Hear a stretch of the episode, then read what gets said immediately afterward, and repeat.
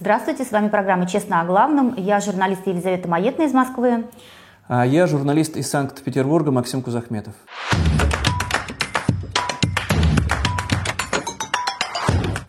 А, на минувшей неделе случилось какое-то, видимо, весеннее обострение у Владимира Путина, потому что он много путешествовал по России и э, очень странные комментарии выдавал по разным поводам. Мы вам сегодня об этом подробнее расскажем и покажем, чтобы вы тоже поудивлялись вместе с нами. Ну, получается, что он давал странные комментарии, или это какие-то симптомы, психиатры, наверное, лучше разберутся, когда читал не по бумажке. Пока по бумажке у него более-менее складно, но как только он хотел что-то сказать от себя, и тут, конечно же, много откровений. Но надо начать с того, что он полетел достаточно далеко от Москвы, в Улан-Удэ, на авиационный вертолетный завод, где вертолеты делают те же самые практически, что и 50 лет назад, и раскрылся. Посмотрим, да? Ну, давай посмотрим. Этот дефицит, он как бы мешает выполнять гособоронзаказ мешает. в каком-то Мешает, да. Но, знаете, если ничего не мешает, то тогда нужно спать ложиться. Все хорошо. Можно хрюкнуть сразу. А когда что-то мешает, надо что-то преодолевать, надо, надо работать над собой, над решением этих проблем. Ну вот на самом деле ты зря критикуешь Путина. Вот я как все время адвокат дьявола, да, здесь выступаю. Но он просто хочет нравиться людям. Он просто пытается разговаривать с ними на понятном им языке. Ты же видишь, как реагируют э, рабочие на Нет, его если бы- высказывания. Они радостно смеются. Я бы не удивился, если бы они все захрюкали бы на радостях друг от друга, потому что все это уже так откровенно напоминает Оруэлловский скотный двор, когда свиньи захватили власть над другими животными, устроили свое царство. И здесь у Путина, может быть, это так искренне проявляется и раскрывается, потому что откуда вот это вот пропохрюкать, я Ну да, может быть, он, может быть, он им это и так намекнул, про похрюкать, но не все помнят произведение классическое. Нет, понятно, что в окружении Путина, и- и- или если уж показывают, могут быть только люди, которые всегда угодливо будут подхихикивать и смеяться, но дело же не только в том, с каким восторгом они его принимают, а там следующее откровение от Путина совершенно неожиданное, потому что годами его хвалили, как он все помнит, как у него все цифры в голове. Если не помнит, он что-то смотрит, и вдруг выясняется, что он не знает простых достаточно вещей. Ну, давай еще предоставим ему слово. На восточная часть не развивалась раньше, вообще так исторически сложилось. Ну, я думаю, что тоже понятно почему. У нас за Уралом проживает 12 миллионов человек. Ну, каждому населенному пункту очень трудно не, подтащить трубу. Первое. Второе, у нас и месторождения, она, они у нас есть, но сюда никогда ничего не подтягивалось. Никогда. Ну слушай, ну ошибся всего лишь два раза. 24 подумаешь. миллиона живет за Уралом, а не 12 миллионов. Ну, слушай, ну откуда он может это помнить? И что это в глобальном смысле меняет? А мне страшно, потому что Путин же не может ошибаться. И если сейчас вдруг вот он будет упрямиться и говорить, нет 12 миллионов, там же придется уполовинить население страны за Уралом, чтобы все соответствовало тому, что сказал Путин. Да, но данные Росстата могут э, не поспевать э, за действительностью. Э, Людей за Уралом отправляют Не, на войну. Путин как может делает все для того, чтобы население России сократилось, Их уполовинилось. количество, да, сокращается Ну, не такими же темпами. Либо он что-то знает, а мы еще и не знаем, либо он уже запланировал там ядерный удар. Да, там все, конечно, резко изменится. Но и это еще не все. Потому что захотелось ему откликнуться на еще одну тему, почему население сокращается. Потому что сотни тысяч россиян покинули за минувший год родное отечество, не желая иметь ничего общего с этими преступлениями, с агрессией, не желая идти воевать, убивать украинцев. И у Путина тоже нашлось объяснение. Да, э, Путин побывал на съезде Российского союза промышленников и предпринимателей, и там объяснил, что те, кто уехали, конечно же, не самые умные люди страны, а вот как э, самые умные, наоборот, остались. Те, кто остались в России, оказались умнее тех, кто уехал, сказал Путин. Но те, кто остался здесь и реально работает, оказались умнее, энергичнее, эффективнее тех, кто уехал и дает там советы нашим недоброжелателям. И успех очевидный. Я сейчас только что об этом сказал. И там тоже, кстати, аплодисменты. Ну, конечно радость, же, они же остались. Счастье в лицах. Ну а как они должны были сказать? Нет, мы здесь остались идиоты? Ну, извини. Но и это еще не все. Ладно бы он только бы на эти вопросы отвечал, но он же там еще пытался рассказывать про все на свете, там спросили его про новые маршруты, мы же в международной изоляции, Россия же поссорилась со всем цивилизованным миром, у нас остались в качестве потенциальных союзников только другие диктатуры, ну с Беларуси вообще нечего взять, ее надо содержать, ну вроде бы Иран, еще и оружие поставляет. ну, нужно какую-то иметь там налаженную связь с Ираном. Тем больше у нас нет прямой границы, там по морям надо плыть. И здесь тоже Путин блеснул. СВО прошло, началось, снова началось, опять прошло, а товары будут идти. Как да, умел. у него как-то что-то с руками опять произошло на этот раз. Он... Э, нет, он здесь напугал, когда стал говорить, что СВО специальные военные операции начинаются, заканчиваются, начинают заканчиваться, только руками все, все это демонстрируя. А товары будут идти.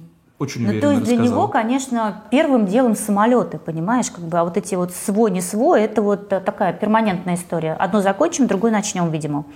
Ну и это еще не все. Опять Конечно, не все. Кульминация. Тут Путин раскрылся, то есть выяснилось, что даже вопросы ему не всегда обязательно задать, потому что он их не понимает, ответить ему по сути-то нечего, но есть, вот как ты говоришь, там, что понравится народу, что-то у него в запасе, что-то в подсознании, что-то из детства. Это, в принципе, тоже такой яркий симптом, когда ничего не помнишь, что было вчера, что было три дня назад, но помнишь события 70-летней, в его случае уже давности, ну, 65-летней давности. Ну, вообще это как бы медицинский это диагноз, это деменция называется. Она как бы у пожилых людей распространенная, она молодеет, к несчастью, потому что ну, это очень да, и, и, и тяжелая смеется, болезнь. и жизнерадостная да. такая тоже такой симптом. Ну, давай послушаем, как это выглядит. Оценить. Честно говоря, я не, не понял, о чем идет Нет, речь. нет, Но я, я, помню, я помню такую частушечку детскую. Я девочка, припевочка, танцую и пою. Я Ленина не знаю, но я его люблю. Вот. Я не знаю, о чем вы говорите, но я поддерживаю. Сам шутит, сам смеется. Ну, в окружении, окружение такое же, конечно же, там собирается. Это лучшие люди страны, предприниматели, миллиардеры. Количество их чуть-чуть, правда, подсократилось. Сами они почему-то подразорились за последний год. Серьезно подразорились. Но вот он их получает, что они там самые умные. Но тогда, чтобы все-таки с Путиным завершить на какой-нибудь, ну, для меня, оптимистической ноте. На самом деле мы подпортили праздник. Я думаю, в конце недели Путин уже не так э, громко смеялся, когда Международный суд, суд в Гааге выдал ордер на его арест, и не только его, но и э, уполномоченной по правам ребенка Марии Львовой Беловой. Здесь, наверное, надо пояснить, ордера, да. почему такая странная вдруг образовалась кампания, не с военными, не за военные преступления, получается даже, ну, за военные, но косвенно. Mm-hmm. Что именно произошло? Да, видишь, э, как бы в ордере написано, что Путин несет ответственность за военные преступления, которые заключаются в незаконной депортации детей с оккупированных территорий Украины в Россию. А теперь Путину и Беловой нельзя появляться в 100, 123 странах мира, потому что там их могут арестовать. И Германия, ну, опасно, кстати, опасно. Опасно, да, потому что ордер там действует. Вот, а, а почему вот именно за детей? Казалось бы, они, может быть, неплохое дело делали. Они же вывозили их из-под бомбежек, чтобы дети не погибли. Ну, сначала сами бомбили, потом сами вывозили, мы еще вернемся. Нет, ну просто они понимают, что могут опять попасть не туда, да, и поэтому решили их спасти. Вернемся к украинским детям еще дальше. Но дело в том, что Путин, получается, вместе с этой Львовой Беловой открыто в этом признался, открыто говорили, сколько детей и куда мы переместили. То есть там даже не надо никаких доказательств. Человек сам признается в своих собственных преступлениях, что и упростило для вот э, трибунала доказательства его вины, и теперь, да, в более чем в 100 странах, если он появится, его там должны арестовать. Но тут забавно там в развитии этой темы, я, конечно, потрясен. Вот прозвучала эта новость, например, да, вот все, военный преступник Путин, с какой скоростью кремлевские пропагандисты успевают тут же давать гневные отповеди, там буквально через 5 секунд. Ну да, Маргарита Симонян тут же сказала, что первая страна, которая захочет э, Путина арестовать, через несколько секунд, через 9, да, подлетное время написала, от страны ничего не останется, потому что ядерный пепел.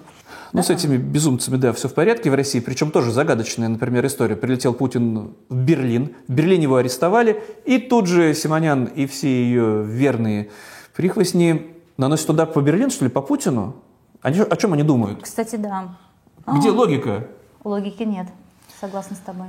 Но, тем не менее, пока вот мы пытаемся иронизировать на эту теме. На эту тему как раз-таки с войной ничего не остановилось. Война-то продолжает. Война России против Украины продолжается.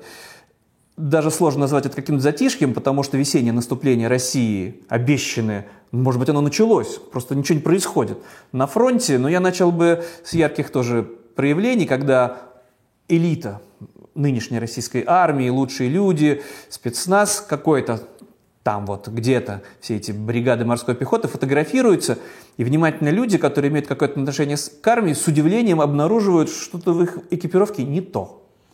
Ну, что не то в этой экипировке? А просто экипировка вся американская, потому что российская такое такое не придумывали, не придумали, да, не сделали, хотя бы не скопировали, и э, чтобы сделать то же самое. И вот выясняется, что форма производства США мультикам, шлемы США, планки специальные крепления США, прицелы оптика с винтовки М4 тоже Соединенные Штаты Америки. В общем, Ничего своего, Но это все, американское. ничего. Мы бы гордились, может быть, если бы мы были какой-нибудь нищей страной, а вот это как здорово, это наши трофеи. Но все не так. А где же вот эти миллиарды, которые были потрачены на перевооружение, на модернизацию? Это что, все украдено, что ли, получается? Если даже сейчас уже на фронте приходится как-то крепить к нашим отечественным автоматическим винтовкам американские же прицелы, вот эти планки, к которым крепится все остальное, ну, такие там подвижные соединения, а свои что, не получилось или что? Или до фронта не доехали? Хороший вопрос. Вот чем должна прокуратура-то заняться военная, в общем-то? Ну, пока что военная прокуратура в первую очередь, наверное, должна была бы в другой жизни заинтересоваться несколько иной проблемой, потому что, наверное, не хватает уже, ну ладно, добровольцев не хватает, с мобилизованными проблемами, уголовники заканчиваются, и кого теперь надо отправлять на фронт? Ну да, тут как бы на, на минувшей неделе выяснилось, что на фронт уже стали посылать и женщин заключенных, которые добровольно заключили контракт э, на войну в Украину поехать. Они, конечно, их, их не, на штурм пока не кидают, во всяком случае, об Ну, это этом, этап. об этом не сообщается пока нигде, но много требуется э, работы там в госпиталях, э, где-то на территории, когда они возвращаются с войны. И, в общем-то, женское, женский Женщины, труд востребован. да, конечно, пригодятся на фронте. Но то есть это все как признак того, какой серьезный вообще кризис в богоизбранной стране с теми людьми, которые должны идти на убой, на вечную погибель. Но это А все я было бы- читала, между прочим, совершенно по-другому, что эти женщины сами просятся на фронт, потому что там наши парни гибнут, а они им будут помогать. Нет, то, что пропагандисты расскажут, мы не удивимся, потому что ну, до пропагандистов мы доберемся, может быть, чуть дальше отдельно, а сейчас это как элемент пропаганды, но связанный вот с войной, с безумием, с весенним обострением не только у Путина. Это вот бывший депутат Государственной Думы Багдасаров вдруг раскрылся, можно подумать, все, Украина уже побеждена, Киев уже захвачен, потому что то, о чем он говорит, это либо безумие, либо ну, нет, Либо только новые безумие, планы? только безумие. Ну, какие там новые планы? Ну, давай предоставим слово этому человеку. сейчас находится в тяжелом положении. Давайте воспользуемся. Изгоним ее из Средней Азии, расколем ее влияние на Украине, выгоним с Южного Кавказа и поддымем определенные силы в Турции и вернем в состав нашего государства то, что исторически принадлежит нам. Константинополь! Если бы он ровным, спокойным голосом бы говорил, да, вот у Турции серьезные проблемы, сейчас мы этим воспользуемся, почему, правда, вернем себе Константинополь, который никогда не был российским, непонятно, ну, ладно, захватим, но когда вот человек говорит, говорит, а потом вот эта вспышка, и Константинополь наш, ну, тут пора, конечно, звать санитаров. Но вот такие депутаты Государственной Думы в «Единой России», других нет. Какие есть, да. Но вот ростовский депутат Юрий Мезинов э, съездил на войну в Украину, и вот он едет в своем автомобиле, возвращается с фронта и записал тоже видеообращение, где он э, рассказывает о том, о чем мы, собственно, рассказываем с тобой каждую программу. Он это еще раз подтверждает о том, что боеприпасов нету. Не хочу понимать ни про какую политику. Я видел пацана, его сегодня нет. Потому что ему было недостаточно артиллерийской поддержки. По всему фронту мы пытаемся реально нападать. Команда нападать. Мы нападаем. Да, мы атакуем. Без огневой поддержки. Это ж у нас что там? С металлом что ли плохо? С металлургами? С чем плохо? Он что, не смотрел Вы- наши предыдущие программы? Это Видимо, него нет. откровение, только на фронте увидел это все. Да, в общем, нету, катастрофически не хватает. А, Он говорит то, что говорят те же самые мобилизованные в, в СМИ, которые все заблокированы в России. Да? Про это нельзя прочитать, по телевизору про это не говорят. Он говорит о том, что пацаны ложатся тут сотнями. Их просто убивают. Но мне нравится в конце, конечно, у него простой и понятный вывод. А почему так? Почему не хватает снарядов? Почему в нашей державе, где такая мощная металлургия, где железо свое, снарядов нет? Почему? А потому что всюду саботаж и диверсия, считает да, депутат, пятая колонна. Вот считает тут-то- депутат Мезинов из, Ростов, из Ростовской области. Тут-то прокуратура легко найдет, и ФСБ найдет, и СМЕРШ возрожденный, конечно же, найдет и свалит все на преступников, которые неправильно организовали выпуск, доставку снарядов. Но есть, правда, другой человек э, в в верхах, что ли, более оптимистично настроенный, это Андрей Гурулев, о котором мы уже не раз упоминали. Это генерал-депутат, ну понятно, что из Единой России. И он нашел способ, как вот нам с вооружением поскорее помочь агрессивной собственной армии. Как ты думаешь, как... это будет что-то новенькое? Не, ну а зачем, а зачем что-то новенькое, если старенькое еще там куда-то пуляет, как я понимаю, да? Генерал-депутат, как бы член Комитета по обороне Государственной Думы, да, он э, он нашел, нашел, где нам пополнить запасы бронетехники. Давай дадим ему слово. Давай. Я приехал на 103-й бронетанковый завод с одной целью – показать всему российскому народу, постараюсь это сделать, как сегодня наша промышленность здесь, в нашем Забайкале, в три смены работают на нужды фронта. Как танки, которым уже больше 50 лет, преобразуются в современные нормальные машины. Вот оказывается, что это не страшно, что танки были выпущены, даже не то, что были выпущены, больше 50 лет назад, ну примерно 50 лет назад, прекратили их выпуск. Уже та советская армия 70-х годов отказалась от этих танков, потому что они уже были устаревшие ненужные, где-то каким-то чудом сохранились на складах, и теперь, как оптимистично нам рассказывает Гурулев, тут подколотим, тут вот прибавим, тут вот немножечко прикрутим, и нормально пойдут в бой. И все звучало очень неплохо. Может, этих танков на складах там сотни, а может и тысячи. Но из его же разговора выясняется, что эти работяги в три смены работают, вот, модернизируют танки и могут сделать семь в месяц. Да, Спасет как это как чудо оружия? Как-то не звучит вообще, прям да, скажем. получилось как-то неважно. Но на этом фоне, конечно же, все затмевают другие истории про войну, страшные тоже и беспощадные. Это вот то, что уже украинская прокуратура опубликовала, не российская, а украинская, доказательства страшных преступлений российских солдат, и не какие-то там на словах, не какие-то странные там по доносам, да, как сейчас в России, это больше двух тысяч конкретных доказательств о преступлении двух военнослужащих. Российской армии. Российской армии, которые изнасиловали четырехлетнюю девочку. Да, это случилось 13 марта в, в Броварском районе Киевской области. То есть, соответственно, уже год прошел, этих обоих военнослужащих уже нет живых, они оба погибли. Но ну, один там... даже вернулся, потом умер, а один был, один погиб в Украине. Живы соучастники. Ну, живы соучастники. Которые да. все это тоже видели, все это даже страшно погружаться в подробности. И я надеюсь, те, кто доживет до суда, конечно, будут безжалостно наказаны за эти чудовищные преступления, о которых, конечно же, по Первому каналу никогда не скажут или все это назовут фейками, но с этой армией уголовников в очередной раз приходится да, повторять мародеров и убийц, удивляться ничему не приходится.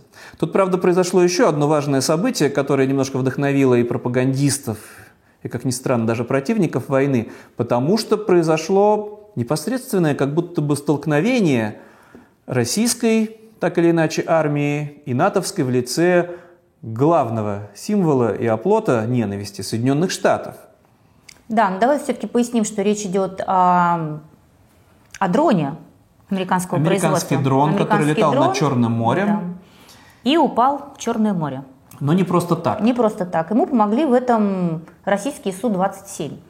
Истребители российские, да. И, конечно, видео, которое есть э, частично снятое с дроном и частично восстановленная реконструкция событий, э, в, в американской одной из телекомпаний, как это могло бы быть, но пока ничего не произошло сразу после этого, то есть выразили и те, и другие озабоченность, ну понятно, что пропагандисты стали ликовать и кричать, как утопили, потому что дрон дорогой, больше 100 миллионов долларов, судя по всему, он стоил. Да, это радость-то какая. Но эти военные летчики, конечно, уже при... приговорены, хотел сказать, представлены к наградам за такой подвиг. Но надеюсь, что в Вашингтоне тоже внимательно Генерал Грулев уже взял этот дрон, он уже его совершенствует? Там тоже разные сведения о том, может быть, там успели что-то достать э, российские Водолазы? Водолазы, да, с дна Черного моря, чтобы потом изучить. Но скорее более реалистичная история, что если они что-то и достали, то отправят это в Иран, Потому что там, получается, теперь в этой дремучей исламской республике передовые, передовые технологии, мозги, технологии по, да. по изготовлению дронов. Это там приходится их покупать, а вовсе не в родном отечестве. Мы с тобой даже рассказывали, как выдавали за чудесную разработку на Дальнем Востоке дрон, купленный э, на в Китае. да? Да, да, да. Я не удивляюсь всему вот этому и вот этим вот офицерам и генералам, потому что тоже яркое видео на минувшей неделе жутковатое для меня. Я когда-то служил и конфликтовал с офицерами, которые меня спрашивали, ну, понятно, что мы же солдаты, они же белая кость, офицеры, кто там умнее кого себя считает, с опасными для меня последствиями, если я говорил неправильный вариант ответа. Но здесь это жуткая история. Ну, давай вот покажем для начала это ликование. Давай, давай! Пускай Кракена. Сразу по кровати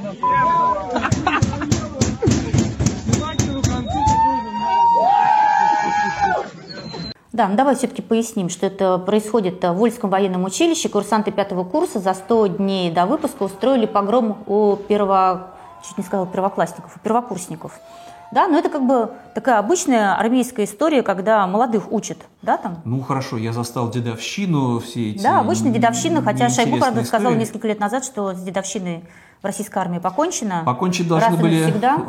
вот эти выпускники, придя в армию, в ну да, это все-таки не солдатня, это все-таки офицеры, это белая кость, это, это элита российской армии, как бы люди, на которых должны равняться. Ну, всегда так было. То есть пять лет они учились военному ремеслу и выучились только быть вот таким разнуд, разнузданным, кошмарным вот сбродом, который приходит, громит, ликует, улюлюкает, снимает все это на видео, выкладывает в соцсетях. Там реальный погром, конечно же, все уничтожено. У этого же училища военного, ну, училища сейчас уже нету, там же есть генералы, которые всем этим руководят, и которые беспомощно теперь пытаются провести расследование, но во всех таких случаях расследование начинается с того, кто это выложил в сеть. Вот, что всегда их тревожит. Да, но здесь как бы надо отдать должное, все-таки они кого-то уже привлекли к дисциплинарной ответственности, а всех этих э, пятикурсников грозятся отчислить. Ну, тоже вопрос, если они их отчислят, а кого они на фронт? А кто ж тогда а пойдет? У них и так э, на фронте большие проблемы как раз э, кто со пойдет? средним командирским звеном. То есть с как младшим раз, командирским с младшим, звеном? Да, да, это как раз вот эти вот выпускники. Вот эти командиры взводов и роты должны были бы идти на передовую в окопы, сидеть там вместе с рядовыми, потому что рядовые на минувшей неделе, ну, это каждую неделю происходит. Опять записывали свои эти душераздирающие видео. Ну и здесь не обошлось без э, моих земляков, из Петербурга и Ленинградской области записали Они, кстати, долго молчали, по-моему, это первое из региона вообще обращение, я вот не помню. Я тоже, может быть, где-то пропустил. Ну, прости, обращу внимание. Хорошая речь. Видно, что люди из культурной столицы. Хорош, хорошо составленный текст. Все вроде бы ну, он читает там текст э, по мобильному телефону, но просто все остальное, все то же самое. Дорогой Владимир Владимирович, нас командиры обижают, у нас э, чудовищная смертность. Ну как же так, просим разобраться. Безнадежно все. Если даже эти люди с высшим образованием, ну или кто-то из них, кто готовил это видеообращение, подготовился, ничего не спасет. Да, но видишь, здесь они как бы говорят важные вещи, что 70% мобилизованных так или иначе выведены из строя, что они или погибли, или ранены, а те, кто остались живых, э, тех опять э, отправляют на штурм. Речь идет о событиях в Авдеевке.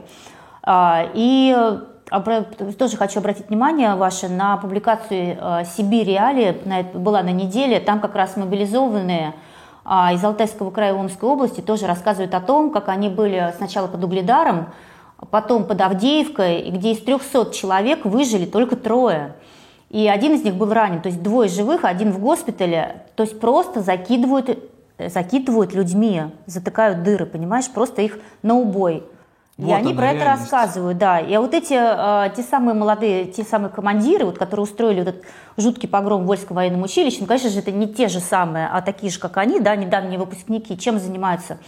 Э, за отказ воевать э, этих мобилизованных сажают в клетки. Это вот рассказывают а, а, выжившие. Или расстреливают. Или расстреливают. За неповиновение. да. А вот эти мобилизованные пишут жалостливое видео и жалуются кому? Владимиру Владимировичу Путину. Как же так? Спасите, помогите. Но есть другие военнослужащие. Да, есть еще, армии. еще есть видео. Но здесь уже видео записали бойцы ЧВК Вагнера, которые, казалось бы, у них там полный карт-бланш, да, там мы про них все время тоже рассказываем. Ну, тут они не к Путину обращаются. Сегодня хоронят наших бойцов. Сегодня администрация горячего ключа препятствует этому. Вы дождетесь твари, что нам придется прийти и разобраться с вами – Потому что вы, суки, несете вреда больше, чем украинская армия, чем нацисты. Потому что вы и есть нацисты. Ебаная администрация горячего ключа. Да, но здесь как бы такие звучат угрозы уже в адрес администрации города Горячий Ключ. Э, давай напомним, что там сейчас э, в Краснодарском крае есть огромнейшее кладбище, где хоронят вагнеровцев. Вообще, как бы общая история о том, что якобы у них нет родственников, и когда они подписывали контракты и в случае смерти что с ними делать, они говорили, что ну, похороните нас на, на кладбище ЧВК «Вагнер», да, там у них там и часовня рядом, и там полигон Молькина рядом, там все это как бы компактно. Там сейчас гигантское просто кладбище. И растет с бешеной скоростью. Растет с бешеной скоростью, чуть ли не по 70 человек в день закапывают. Про это тоже были публикации, например, на Севериале была публикация об этом. И ну, выясняется... местная администрация не в восторге. Да, местная администрация выдала огромный кусок земли под захоронение, но, видимо, все-таки не рассчитывали, что оно будет так интенсивно заполняться. Нет, там еще в числе прочего, ну, нужно же все это документально оформлять. Формально там на каждую могилу должен быть паспорт, ну, как и на любом кладбище. А в ЧВК Вагнера они так приехали, закопали, табличку приколотили и все. Но как только администрация местная вот этого горячего ключа попробовала возразить, тут же приедем, разберемся – Тут вот речь вот этих людей отличается от э, того, что перед этим мы демонстрировали. От речи. От этих, да, мобилизованных из культурной столицы. Приедем, мы разберемся с кувалдой, пожалеете. И подействовало. Потому что в скорости пошли снова захоронения, приехали туда, в станицах Бакинской и в других местах. Безропотно никто не возразил, никакая милиция не приехала, что все это незаконно, и кладбища еще больше увеличились. Да, ну вот уже несколько историй всплывало по ходу, что родственники, которые считают, что у них родные их отбывают срок заключения, случайно находят вот эти таблички как раз на кладбище у станицы Бакинская, вот о котором мы сейчас ведем речь. И да. только потом таким образом они узнают о том, что их человек погиб. Это сестры родные, родители при этом живы. Они звонят в колонию, они пишут эти десятки писем, им ничего не отвечают. Просто их игнорируют, а потом они случайно где-то в интернете находят фотографию и выясняют, что все, а его уже нет на свете. Но это еще и выгодно, не надо платить, соответственно, никаким родственникам никакую эту обещанную компенсацию ради которой, как мы с тобой рассказывали, некоторые, к моему ужасу, женщины охотно мужей отправляют, э, что ты там дом бездельником сидишь, а так и убьют, польза от тебя будет какая-то. Ипотеку, наконец, закроем. Да, да, и машину новую купим. Ну и вот, чтобы закончить с темой войны, мы все говорим про мужчин, многие из них делали свой выбор худо-бедно, но осознанно, самостоятельно, не в кандалах их в конце концов отправляли на фронт, но есть э, несчастье у тех, кто вообще не должен был бы никак пострадать из-за всего, из-за того, что произошло. И здесь вот это на минувшей неделе шестилетняя девочка из Украины по имени Марина, который... Из Херсона. Из Херсона, да, который украинские врачи поменяли протез. Она получила тяжелое ранение, потому что в ее дом прилетел российский снаряд. Девочка осталась жива, но в 6 лет без ноги, в 5 лет Сейчас 6 лет, и вот новый протез, который, не, ну, который отличается от этой конструкции совсем примитивный. Это немножко похоже на детскую ножку. И вот посмотрите на это лицо жизнерадостного ребенка украинского, который навсегда, на всю жизнь без ноги. Теперь вот, ну, у нее есть такая псевдонога. Украинские врачи сделали первую из подобных операций, потому что это не единственный украинский ребенок, инвалид, не говоря уже о тех детях, которые погибли, и это они обречены на всю жизнь. Все началось из-за того, что вот это вот безумие в Москве, безумие в голове у Путина, и миллионы людей до сих пор готовы отправлять своих родственников или готовы ехать убивать, и все это продолжается. Посмотрите да, еще раз вот на, на эту девочку, которая вот э, не принимала в войне участие, она да, ни в чем не виновата. Просто невинная жертва. И она продолжает улыбаться после всего того, что ей пришлось пережить, и как ей все это в жизни еще аукнется. Аукнется, да. Ну давай, у нас есть еще один любимый герой, э, мы о нем в прошлой программе, кстати, не вспоминали, это Рамзан Кадыров, незаслуженно нами подзабытый. На этой неделе, на минувшей неделе Кадыров э, встречался с Путиным, докладывал ему, он любит ему докладывать. Но, здесь, здесь, конечно, смешно получилось. Всерьез все это воспринимать невозможно вообще, потому что, казалось бы, эта встреча, ну, у нас там три, получается, великих человека в стране, три реально самостоятельных, потому что Путина окружают какие-то ничтожества, карлики, трусливые, беспомощные, но есть два человека. Пригожин, ну оставим его на этой неделе в покое, про ЧВК Вагнера мы упомянули, и, конечно же, Кадыров. Феодал средневековый, который может творить все, что угодно, взрывать, убивать у себя людей, которые чем-то ему не угодили в Чечне. Вот они встретились, два человека. Выглядело, конечно, действительно очень карикатурно. Как будто бы встречается вредная училка и нашкодивший какой-то двоечник. Потому что Да все ну, так и ну, выглядело. Нет, ну я не согласна. Но он не выглядел как нашкодивший двоечник. Он просто выглядел как ученик, который плохо читает по-русски всего-то навсего. Нет, как пытаются объяснить э, люди, близкие к Кремлю, для того, чтобы не выглядело совсем глупо, и Кадыров на вопросы Путина не отвечал со всем этим своим бесконечным «дон-дон-дон», вот так вот, вот так вот. Ему написали текст огромным шрифтом. Но то, как он его читает, э, лучше бы этого не происходило. Ну, давай, давай покажем. Давай покажем лучше. Как дела в республике? Если вы разрешите, да, я чуть похвастался бы, да. Пожалуйста. У нас а, 2000 Втором году он, э, Чеченская республика заняла лидирующие ну, места, позиции в различных сферах. У нас в первое место по отсутствию успешно реализуемых госпрограмм. Кроме этого, четвертого квартала мы смогли смело увеличить зарплаты бюджетников в среднем до 15 рублей. Чеченская столица была признана лучшим городом для вредных привычек. Ну вот еще мы не можем как бы не продолжить тему Рамзана Ахматовича Кадырова, поскольку ну, уже об, об этом мы тоже рассказывали несколько раз, на- несколько раз в наших программах, ну, и, видимо, продолжим это делать. А, У Кадырова очень талантливые родственники. И вот много, и они все как на подбор И всем им, гениальные. им всем нужны хорошие должности. Вот, например, дочка выросла, ей 20 лет, и она теперь назначена на должность куратора в сфере здравоохранения Чечни. Вот, э, Напомню Хутмат, тогда. Хут- Хутмат Рамзановна будет, значит, курировать э, здравоохранение. Да, всего главы, э, всего главы Чечни Кадырова, который отец нации, да, по-чеченски, э, 14 детей. Сейчас я вам немножко еще расскажу. Значит, его 24-летняя дочь Айшат, министр культуры Чечни, 23-летняя Хадижат, начальница департамента дошкольного образования мэрии Грозного. Ну, пока еще такая хиленькая должность. Да, как-то уже пора в Надо пора в министры. министра. А также жена главы правительства Алханова. Так, 17-летний Ахмат Кадыров, старший сын главы Чечни. В прошлом году возглавил чеченское отделение российского движения детей и молодежи. Буквально пару недель назад он женился, как ты помнишь, да? И якобы встречался с Путиным, с Путиным. ну не якобы, встречался, встречался непонятно с как, при Путиным. каких Это была обстоятельствах. гигантская свадьба. Еще там Но снимать запретили на свадьбе, а то бы мы много интересного еще могли бы показать и увидеть. Может, содрогнувшись, может, кто-то бы улыбался. Нету видеосъемок с этого праздника Нет, ну, жизни. или их изъяли, разумеется. Ну, да.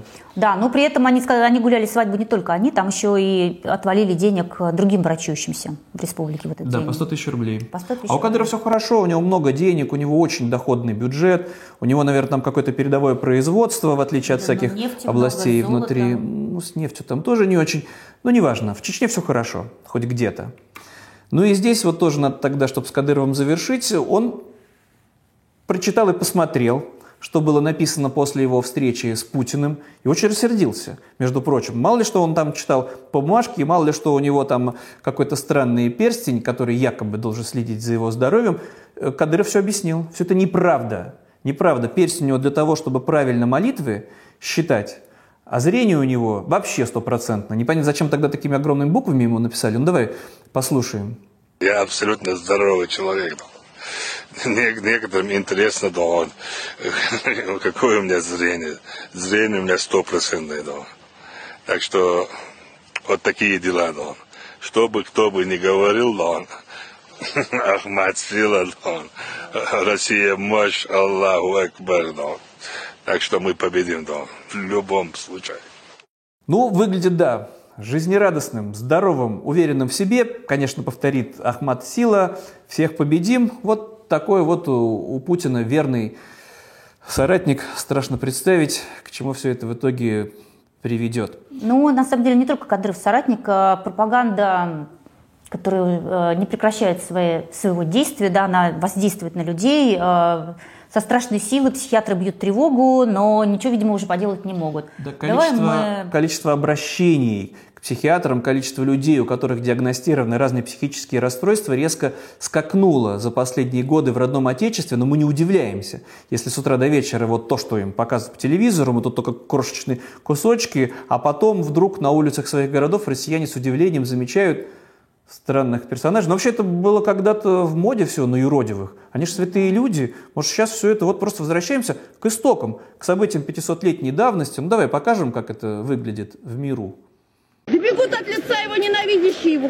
Яко исчезает дым, да исчезнут. Яко тает воск от лица огнята, то это гибнут беси от лица любящих Бога и знаменующихся крестным знаменем. И веселье глаголющих, радуйся, о причастный, животворящий кресте Господень. Помогай мне со святой госпожой. Ну да, обидели юродивого, украли копеечку. Тут примерно... Вели их зарезать, как Да. ты зарезал царевича Дмитрия. Да, И ну в вот- оперу ходить уже не надо, тебе и так все это на улицах продемонстрируют. Мгм. Ну тогда про безумца О, одного мы рассказали слушай, уже, да, у нас про совершенно прекрасная, прекрасная новость. Э, Кувалда Пригожинская, который был зверски убит. Давай тогда вернемся к опросам. Игорь Нужен из э, ЧВК Вагнера, только да? Нужен И не только был. он, да. Повесили баннер в Нижнем Новгороде на заводе Термаль. Давай мы- Гигантский баннер, многоэтажный. Да, А мы тогда давай перейдем к теме с опросами. подожди. Но Кувалду надо будет откликнуться. Нам надо кувалду показать. Да, итак, в Нижнем Новгороде на заводе Термаль повесили баннер э, с кувалдой, с той самой кувалдой, которую убили э, ЧВКшника Игоря Нужина, который до этого отсидел, до этого потом сдался в плен и рассказал, что, собственно, происходит на войне. После этого были другие истории. В общем, э, потом заявил глава завода Владимир Буланов, заявил, что это была его личная инициатива. В общем, даже непонятно, как на это реагировать. Ну, наверное, это красиво, как, как здорово едешь, а такой гигантский баннер, многоэтажный, с кувалдой. Ну, давай тогда напомним Да, результаты предыдущего опроса. Да, И- неделю назад мы у вас спрашивали, э, э, спрашивали о политических амбициях э, Евгения Пригожина. Он заявил, что хочет баллотироваться на пост, на пост президента Украины. Мы же вас спросили, э, где он будет баллотироваться, насколько распространяются его эти политические амбиции. В Киеве, в Москве, в Петербурге или нигде. Ну так вот, 71% наших э, читателей, наших зрителей, читателей телеграм-канала «Честно о главном», в котором мы проводим этот оп- опрос, где мы призываем вас голосовать, считают, что нигде, Он- Удивительно. да, никуда Что, его зря, не что ли, пустят. Пригожин-то организовал? Да, по 10% э, отдали свои голоса за Москву и Петербург, и 9% считают, что все-таки в Киеве, на Киев его тоже амбиции распространяются, но таких всего 9%. На этой неделе мы проводим новый опрос как раз по поводу кувалды. Э, Станет ли кувалда официальным символом России? Да, Символами нет, как-то у нас не важно. или она уже стала? Двугря- Двуглавый орел дискредитирован, серп и молот что-то из прошлого, но пора как-то идти вперед, развиваться. Вот кувалда очень подходит, чтобы это был такой официальный государственный символ. Все вот на нем замкнулось. Ну, давай тогда, соответственно, и предложим э, тем, кто нас смотрит или слушает, или читает в телеграм-канале «Честно о главном», ответить на вопрос. Да, станет, нет, не станет, а это уже и есть символ новой России. Да, такая личная инициатива, которая может стать Давай перейдем к другим новостям. У нас так получается, иногда, иногда нас упрекают, что мы в своих выпусках мы ничего не смогли рассказать о том, кому вручили Нобелевскую премию. Мы ничего бы, наверное, не рассказали о том, кто получил Оскара в категориях лучший фильм, лучший актер. Мы вынуждены говорить о совершенно других вещах, потому что они важнее в приоритете.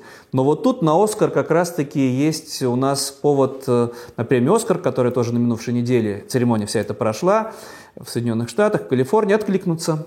Да, дело в том, что э, статуэтку «Оскар» получил э, документальный фильм э, об Алексее Навальный. Картина так называется «Навальный».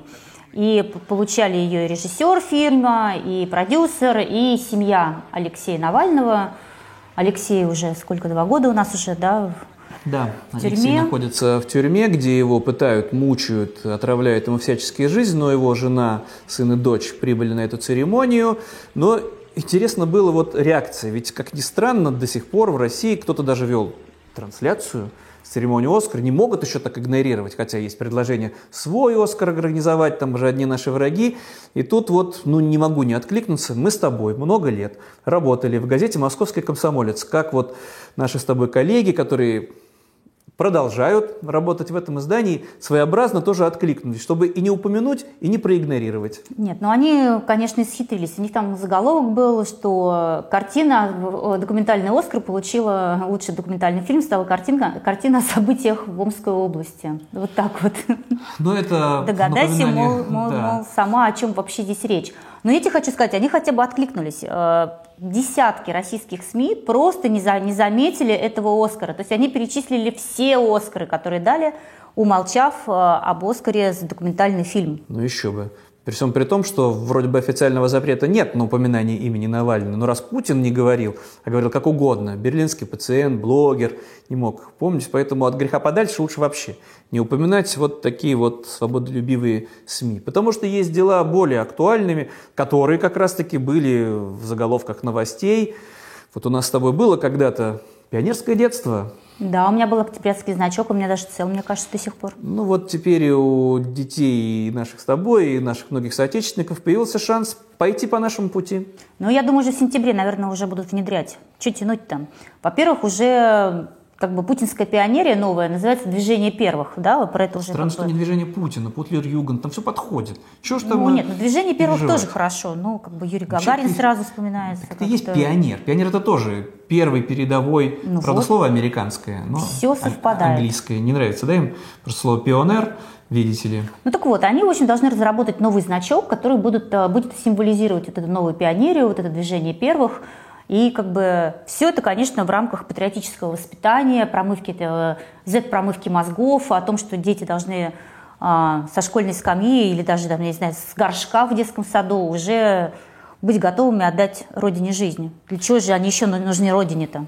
Больше ни для чего, только превратиться в пушечное мясо. А взрослые, уже умудренные опытом дяденьки с сединой, на этой минувшей неделе, ну так как им пионерские значки уже не светят в их нынешней жизни, Нет, они придумали... они у них уже просто были. Были. Придумали для себя новую забаву, это потрясающее, конечно, событие. Это все про культуру, получается, да, рассказываем. Вот для чего нужен Государственный музей имени Пушкина, чтобы там собраться и учредить международное движение русофилов – это, видимо, те, кто очень-очень сильно любит Русь. Ну, причем очень своеобразно. Ну, давай предоставим слово одному из пришедших, Дугину, как он себе представляет любовь к родному отечеству. Нам нужна контр, контратака русской, ру, э, российской, русской цивилизации, российской, евразийской цивилизации. Многополярному миру необходима контратака. Вот он так и говорит. Мы должны сплотиться и контратаковать. Вовсе не для того, чтобы нести миру музыку Чайковского или стихи Пушкина, а только убивать, убивать и убивать. Ну, как Дугин раньше и говорил. Там собрались не только такие сумасшедшие, как он, а вроде бы респектабельные представители культуры, высшего света.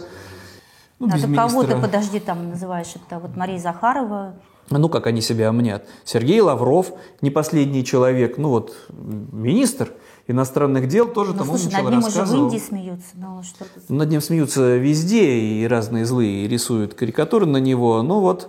Ну что делать, да.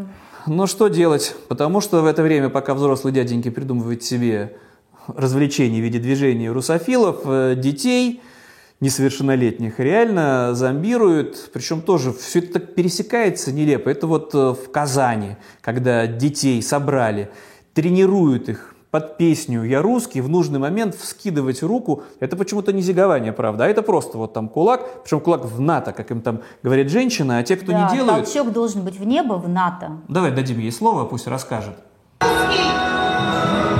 Что у нас мало так патриотов здесь, да, сидят, оказывается? Поднимайте руки вверх, я русский, толчок должен быть в небо, в НАТО. Я русский! Там удивительно, кто-то из детей пытается робко возражать. Ну, женщина знает, что ответить, что если вы такие предатели, вон из страны тогда, эмигрируйте. А так все должны как один. Я русский, песни. Ну, там спрашивают, вы что, не русские? А это же Казань вроде бы там. Вроде бы в Татарстане все и не обязаны быть русскими, но кто же там будет заморачиваться в этом-то русском мире на такие пустяки? И все это, все это проходит. И даже получит, наверное, повышение – эта женщина, или другие похожие на нее учительницы и педагоги. На минувшей неделе там же уроки мужества прошли, но это все годовщина. Так называемое присоединение, а по сути захвата Крыма, и что там, конечно, делают э, с детьми.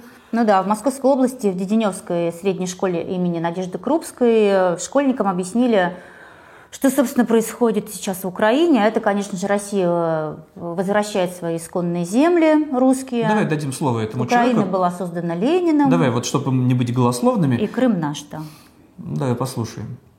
Возвращаем, вы, как правильно сказали, исконно русские земли. Украина была создана Советским Союзом. Это Ленин придумал Украину. Там вообще, конечно, все у этого человека намешано и перепутано. Он, наверное, не знает, когда возникла Киевская Рада и когда было признано правительство Скоропадского или не признано. Но это не важно. Ему не важно. Ленин придумал Нет, Украину. детям, дети все равно не запомнят. Нужны какие-то вехи. Это все было наше, и мы себе просто это все вернули милостиво. А другие дети в это же время тоже знают, что собраться покричать весело, хохоча. Ну вот, посмотрите, полюбуйтесь.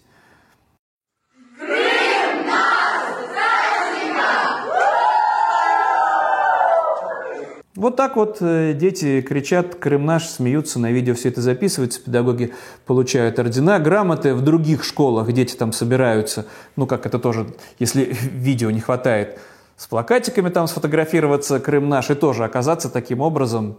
Получается, власть же хочет всех, да, вот так вот замазать. Как да, в это время в аннексированном Крыму дети уже на курсах военной подготовки учатся, учат их собирать оружие. Ну, надо же уже защищаться, да, как бы. Но здесь, наверное, надо напомнить, когда нам говорят, а что тут такого, при советской власти тоже это было, вот вы же тоже, что же с тобой когда-то, вот ты помоложе? А я-то, ого-го, в полный рост, уроки НВП, но у меня уроки НВП начались с восьмого класса. Ну, по нынешнему это с девятого до да, того. у меня был в девятом, да. Где-то там были какие-то построения, но не было такого безумия, что под совсем в детские сады с автоматами, в младшие классы с автоматами, и все это вот зомбировать, зомбировать, зомбировать, убивать, убивать, убивать, или самим быть где-то убитым. Вот до какой степени все это вдруг вот разрастается, все это. Ну да, инициатива на местах, она вообще не знает границ. Вот в школе в Чите э, поставили парту имени убитого в Украине военного, да. Ну, казалось бы, ну сколько же этих парт по стране стоит, сколько же табличек повесили. Но здесь Опять э, каждый старается друг друга перещеголять. Посадили несчастных родителей. Да вроде пог... они не выглядят несчастными. Это, это погибшего военного. Да, и они вот принарядились и вроде и не выглядят действительно несчастными. Они прихорошились, это им внимание уделили, их позвали, поставили рядом с, ним со старши... рядом с ними старшеклассников, причем тоже в военной форме, да. конечно уже, а вовсе ни в какой, не в школьной. В моей все-таки юности как бы нас там не зомбировали, но формы точно не было. Формы были в обычной школьные, в синей этой. Теперь же это все должно быть еще и не просто даже цвета хаки, а все, чтобы это все было еще в камуфляже, с аксельбантами почему-то все эти старшеклассники стоят. И действительно, и сидят эти несчастные люди, а пережившие своего сына, глупо улыбаются, ну, может, им что-то там даже подарили, как мы с тобой рассказывали, кому-то барана, кому-то мороженую рыбу, кому-то мультиварку. Да, но здесь неизвестно, парту подарили. А в это время, пока вот такие вот праздники отмечаются, ну давай на несколько событий в России откликнемся, потому что... Давай мы просто это видео покажем, я считаю, что оно ну, давай замечательное. начнем с него. Чистить ковш люди вот стали, сейчас перевозить. История. Страшно. Дома. Я сюда не еду, оттуда я хочу. Это, чтобы вы понимали, это Пензенская область, это жители одного из сел, таким образом передвигаются. Просто у них, э, ну понятно, что это не от хорошей жизни, просто из-за реки они оказались отрезаны от, от остального мира. Ну, из-за половодья. Да. Угу. Дороги нет, моста нет, э, ничего нету, но, слава богу, есть трактор, есть ковш. И вот таким Пока вот не инновационным способом они, вот, собственно, и едут. Конечно же, за почти уже скоро четверть века дохождения Путина у власти, но кто ж там найдет деньги на то, чтобы построить дамбу, на то, чтобы построить мост? Нет. И местные счастливы. Вот как они инновационно придумали трактор с Не, ковшом. Ну, это же очень весело. Да, действительно, это же весело. Ну, чтобы тогда уже эту тему с импортозамещением, с водными потоками развить, это вот новость уже из моего родного Петербурга, потому что зачем вам все эти поездки в эту преступную Западную Европу? И вот Мы это... вам Венецию дома устроим. Да, это же так, так когда-то. Петербург, Северная Венеция, такой литературный образ. Да ничего не литературный, все уже воплощено в реальность.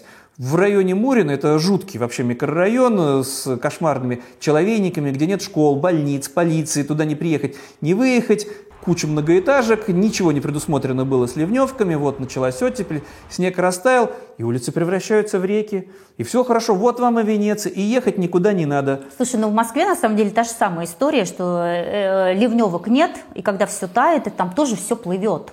Ну так и хор- так- ну, кто-то радуется, кто-то говорит, да. так и Москва тоже будет э, северная Венеция. Тут уже будет, надо как-то побороться. Кто ж Кто из тогда, нас- чей же бренд же все-таки? нас Венеция, И куда же да. гондольерам, ну приезжать им не придется, свои будут, импортозамещенные гондольеры. А вот еще как бы хорошая новость. э, Пропагандисты же все время рассказывают про несчастную Европу, которая то замерзает, то она живет, то есть нечего, то у нее нет, нет горячей воды. Они же не врут на самом деле. Да, есть в Европе целые города, где нет горячей воды. И там закрывают еще единственную баню. А давай дадим слово жителям этого европейского города. Давай. Я живу на Заречной в Бурицке. У нас четыре пятиэтажки, в которых нет горячей воды уже 30 лет. Слушай, они по-русски говорят. Странно. Уже- Странно. это уже наше? Уже это так далеко шагнул русский это, мир? это наш русский мир, это город Гурьев, Калининградская область. Как он там, кстати, до 45 года назывался? Ну, Нойхаузен или Нойгаузен э, в традиционной русской транскрипции – это Восточная Пруссия, это вот нынешняя Калининградская область, где у горожан была единственная в городе баня, теперь она закрылась. Ну ладно, баня закрылась. А что ж не так-то? Почему же они теперь не могут помыться у себя дома, в своих квартирах, которые в бывших немецких домах? Что, и с водопроводом тоже проблема? Оказывается, 30 лет у них нету в домах горячей воды. Она была. Была когда-то. всё-таки? Была когда-то, да, при той еще власти. Может быть, если бы Нойхаузеном остался бы город, и сейчас бы таких проблем не было. А теперь эти несчастные люди, которые живут в бюргерских домах, ничего не могут поделать, вот пишут эти жалостливые видеообращения, верните нам баню. Не, про горячую воду они вообще уже не, не Не, помышляют. ну Этого- слушай, ну это уже не может поставил, быть. э, поставил ведро, вскипятил, помылся, ну... Ну, Две-три недели даже в Москве все этим занимаются, этими Но все сходится, вот вам Бегают Европа. с Это, кстати, самая западная, получается, Самая западная Европа, да. России, анклав такой, да, все вокруг должно было бы называться, если бы не переименовали по-немецки. И вот можно их всех было показывать, если бы они еще и по-немецки говорили бы, как они реально страдают без горячей воды, какие у них бедствия, и проблема нерешаемая вообще. Никак, потому что у власти другие приоритеты. Как мы с тобой каждый раз говорим, есть более важные дела. Скажи мне, пожалуйста, я все пытаюсь вспомнить, а при советской власти э, сажали кого-нибудь за анекдоты? Вообще наказывали? Ну, при сталинской советской власти да, но в Ну, а моем позже, там, при Брежневе? Получается, как теперь уже кажется, какое было счастливое при Брежневе беззаботное детство, когда мы рассказывали друг другу анекдоты про Брежнева, про съезды, про политбюро, про советскую власть. Нет, не было уголовных дел, нас могли пожурить, могли как-то отчитать, что это нехорошо, но нет. Уголовное дело было исключено за анекдот. Ну так вот, Максим, все изменилось. Вот смотри, значит, э, вот такой вот анекдот, за который можно получить уголовное дело. Сергей, а почему мы отступаем от Херсона? Володя, так ты же сам приказал освободить Украину от фашистов и нацистов. Оба-на, крамола, чтобы ты понимал. Вот э, житель э, Рязанской области, город Касимов, небольшой город Касимов Рязанской области. Василий Большаков опубликовал этот у себя ВКонтакте, этот анекдот, и теперь он фигурант уголовного дела из-за этого него- поста. У него повторное получается. Это, и дискредитация, и преступление, и уголовное дело. А если повторное, то это все уже до нескольких лет реального заключения. Да, Но дома еще- уже был обыск. Конечно, обыск обязательно, но важный нюанс. Не то, чтобы вот все вот эти орды силовиков, которые боятся уехать на фронт с утра до вечера, читают наши с тобой и с другими россиянами социальные сети. Нет, это донос.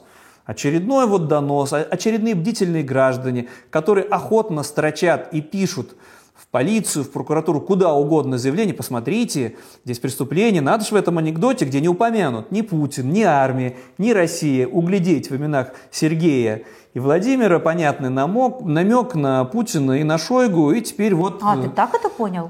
А я нет. а ты на кого А, подумала про Сергея Я просто про каких-то Сергея, Володя, так же, как могли бы Саша, Паша, там Маша, Даша. Нет, А, но Путин, вот в чем может, просто не знает. Он же не такой бессердечный человек. Ну, разве лично Путин бы возражал? То есть они додумали. Ну, бдительные граждане. Бдительные граждане. А Путин просто не знает. Произошла чудовищная ошибка, потому что Путин бывает милостив и великодушен. Ну подожди, давай мы сейчас все-таки скажем, что за этот анекдот могут дать вообще до пяти лет лишения свободы. Да, это это вот заку- санкция, которая угрожает Все по закону. Василию Большакову, да. Ну давай сейчас расскажем про Путина, который на самом деле милостивый царь, государь.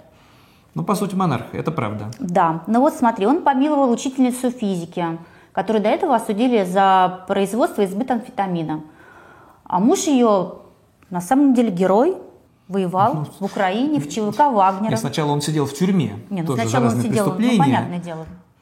Потом он отправился воевать в ЧВК Вагнера, получается, да, выжил, стал писать письма, ну вот я-то уже как будто бы реабилитирован, а вот э, жена-то моя всего-то навсего, она же анекдоты не рассказывала, в одиночные пикеты не выходила, просто продавала наркотики самодельные, сильнодействующие, отравляющие жизнь, ничего там, не просто отравляющие, да, которые могла сколько угодно людей погубить, но это же не страшное преступление. Главное, чтобы анекдоты не рассказывала. И а вот я читала, между прочим, э, интервью отца это дело, этой женщины, которую помиловали. Он говорит, что дело-то было там сфабрикованное. Но ты не забывай, что у нас на самом деле треть осужденных в России это как раз э, люди, осужденные за наркотики, когда из обычных Со наркопотребителей, которых надо на реабилитацию отправлять, да, из них делают как бы наркоторговцев и сажают на много лет. И здесь произошло именно такое чудо. Да, Кто-то здесь, донес до Путина чудо, информацию, Путин разобрался, что произошла чудовищная ошибка и амнистировал.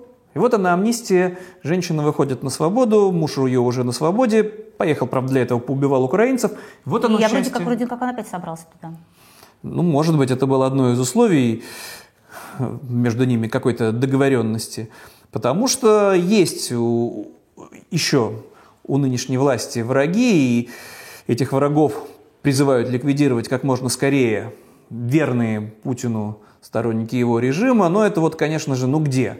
Как не в аннексированном Крыму руководитель правительства Сергей Аксенов все придумал. В очередной раз, правда, это уже не, не оригинальная идея, надо СМЕРШ возродить. То есть вот эту тему смерть шпионам, чтобы разоблачать не производителей, конечно же, наркотиков, тем более и так всегда дело сфабрикуем, а вот эту вот пятую колонну предателей, и вот с перекошенным лицом опять вот удивляется, почему Владимир Владимирович Путин до сих пор не возродил, вот, видите ли, СМЕРШ, чтобы всех вот найти, всех вычислить, кто ставит неправильные лайки, кто, не дай бог, уехал ну, или собрался он, уже знаешь, за про что границу. говорит? Он просто видел, как э, некие несознательные люди, плохие граждане, не встают под гимн России. И он считает, конечно же, что эти материалы надо передавать в ФСБ, а вообще надо лишать таких людей гражданства. Предложил Сергей Ну, Аксенов, еще глава аннексированного Крыма. гуманизм. Ну, в общем, Потому да. что, опять-таки, из событий минувшей недели получается, что можно даже не делать ничего. Это вот, Но суд в этом разбираться вообще не будет, потому что это слишком, наверное, сложно. чтобы оказаться за решеткой. Да, вот Евгений Ройзман достаточно долгое время находился под домашним арестом. Да, там и запрет определенных действий у него был. Ну, ему а теперь, запрещено было, да, проявлять хоть какую-то активность в социальных сетях. да, но- теперь он арестован на 14 суток по статье о демонстрации экстремистской символики. Здесь, конечно, в этом а, деле удивительно все. Потому что Ройзман эту соцсеть никогда не вел. Там есть просто группы, которые могут называться Евгений Ройзман. Кто-то может зарегистрироваться, представившись Евгением Ройзманом. И неважно, доказывать ничего не надо. Вот же заглянул. Ну, то есть даже не надо посмотреть э, в компьютере как бы журнал действий. Даже это не надо делать. не надо. Это как бы будет тогда послужить доказательством того, что Евгений Ройзман, который вот как физическое лицо, да, как э, политический противник Путина, этого лично не делал. Но это опять же не важно, потому что его все равно посадили на две недели. И приближается еще Да, давай только мы суд еще по его скажем- уголовному делу. Да, и за- это было за репост видео ФБК, за что Путин сажает Навального. Ну, вот этого, Ну, опять-таки, здесь как не, бы не всё- важно, ты или не ты, сошлось, да. все сплошное преступление. сошлось, И здесь тоже, чтобы вот завершить эту тему репрессий, яркое и все четко вот демонстрирующее события на минувшей неделе, два приговора, практически в один день вынесены, два совершенно одинаковых срока. Семь лет тюрьмы получили в России два гражданина. Да, давай только поясним. Одному, значит, дали 7 лет за убийство, а другому дали 7 лет за слова. Так, например, Андрей Балин, Балин, да. Андрей Балин э, 6 постов во ВКонтакте опубликовал о войне в Украине. И за это получил 7 лет. Это реальный срок, это приговор, это не условный срок, 7 лет тюрьмы. И 7 лет тюрьмы получил человек, который поссорился с каким-то своим приятелем, выхватил нож, будучи, кстати, нетрезвым, нанес ему несколько ударов ножом и убил его. И это одинаковой степени преступления. Слова и убийство другого человека. Да. И срок одинаковый. 7 лет за убийство дали в Новосибирском гарнизонном суде А убийство совершил ефрейтор Чингис Дава, Даваалай. Назовем наших героев. Ну, давай, чтобы не заканчивать на мрачной ноте, есть у нас такая традиция найти что-то, вот, что-то было хорошее в родном отечестве. Тут мы немножечко, может, с этой новостью припозднились, но это прекрасное событие. Да, я, Пока- знаешь, когда это увидела, очень долго хохотала и подумала, господи, а есть еще женщины, которые продолжают улыбаться, веселиться, а не только записывать вот эти э, Я вот то, видеообращения хохотал. «П- п- «помогите, верните мужа, Но спасите». равнодушным было невозможно. Да, одни женщины пишут жалостливые видеообращения «Верните, спасите наших мужей», другие женщины не имеют возможность помыться, у них нет никакой горячей воды, кто-то бедствует, кто-то страдает, у кого-то не хватает денег. И да. есть счастливицы, которые смеются, веселятся. И каким Они просто, образом? они просто не надеются на власть, они сами свою жизнь устраивают. Они взяли и заказали себе на 8 марта танцора. Это э, чиновницы из Тверской области отличились. Кто-то же это еще записал, опять же, выложил, почему мы имеем а, счастье это все наблюдать. Э, И они смеются, они э, веселы и жизнерадостны. У них праздник жизни. Ну да, у них там выступает мужчина с поролоновым членом, а женщины радостно хохочут. Да, но это все было на 8 марта. Как еще вот на 8 марта, день материнства, женский день, не повеселиться, как не вот с таким вот жутковатым Ну что есть? слушай, представлением. ну, что есть? Ну вот такие скрепы, вот такое вот возвращение к истокам. Куда там смотрела православная церковь, страшно представить. Вот такие вот новости минувшей недели. Что-то про донос пока не слышно, кто вообще организовал эту вражескую акцию. Нет, там единственное, что тут же начинает беспокоить власти, кто вот та преступница и предательница, которая записала на видео и вот это все выложила. Вот это действительно беспокоит чиновников из э, администрации вот этого управления Тверского. Больше ничего. Все остальное, все остальное не важно. Ну а мы на этом э, с вами прощаемся. С вами были журналистка из Москвы Елизавета Маятная. А и журналист и историк из Петербурга Максим Кузахметов. До следующей недели. До свидания.